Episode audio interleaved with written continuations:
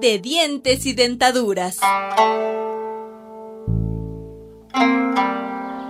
Por la gran pirámide de Keops. Escúcheme bien. Machaque piedra pomes. Mézclela con este vinagre. Y luego se frota los dientes con estos palitos. La primera pasta dental la inventaron los egipcios hace 4.000 años.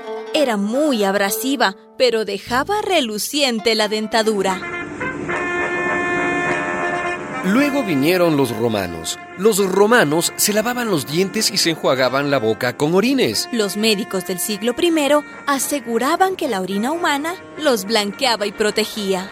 ¿Estás seguro que es portuguesa? Oh, mamma mía, huélala, sienta la pestilencia. Las mujeres romanas pagaban muy cara la orina portuguesa. Se decía que era la más potente de Europa, y tal vez lo fuera, debido a los meses que demoraban las ánforas rebosantes de orines desde el lejano Portugal hasta llegar a Roma. Con la caída del Imperio Romano, la higiene bucal se abandonó completamente.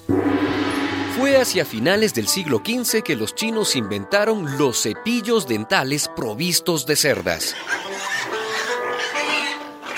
Se llamaban cerdas porque los pelos se arrancaban a tirones del cuello de los cerdos.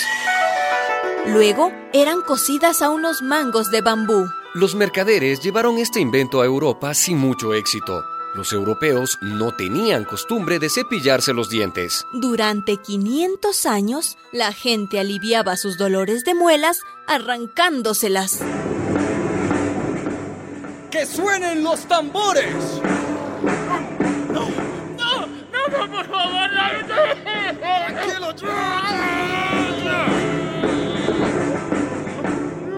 Los sacamuelas iban de pueblo en pueblo extirpando las piezas que dolían hasta dejar vacía la boca.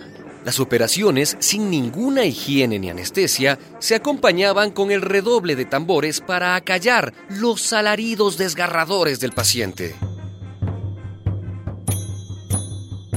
En el siglo XVI se comenzaron a experimentar dentaduras postizas a base de dientes humanos arrancados a los difuntos. Ahora, madame. Tranquila. Encomiéndese a Santa Apolonia, patrona de los dolores insoportables. No, ¡Vamos! Pero colocar los dientes postizos suponía una operación salvaje. Las mujeres aristócratas se hacían perforar las encías con ganchos para asegurar los alambres de las dentaduras. Unos años más tarde ya fue posible calzar las piezas usando resortes, pero estos eran tan recios que se necesitaba una presión constante para mantener cerrada la boca, una distracción momentánea y... la dentadura salía disparada. Por entonces era frecuente recoger dientes en los campos de batalla. Los ladrones de dientes iban con tenazas y obtenían su botín de soldados muertos y de otros malheridos. Mi dentista ha conseguido unos dientes espléndidos traídos de Waterloo. Se pusieron de moda las dentaduras Waterloo y millares de europeos las lucían. Los dientes de porcelana inventados en París pusieron fin a esta práctica macabra. Recién en el siglo XIX y el XX se desarrolló la anestesia. La fresa mecánica, los cepillos de nylon y la pasta de dientes con flúor para reducir las caries. La especie humana superaba así uno de los mayores tormentos que le ha acompañado a lo largo de su historia.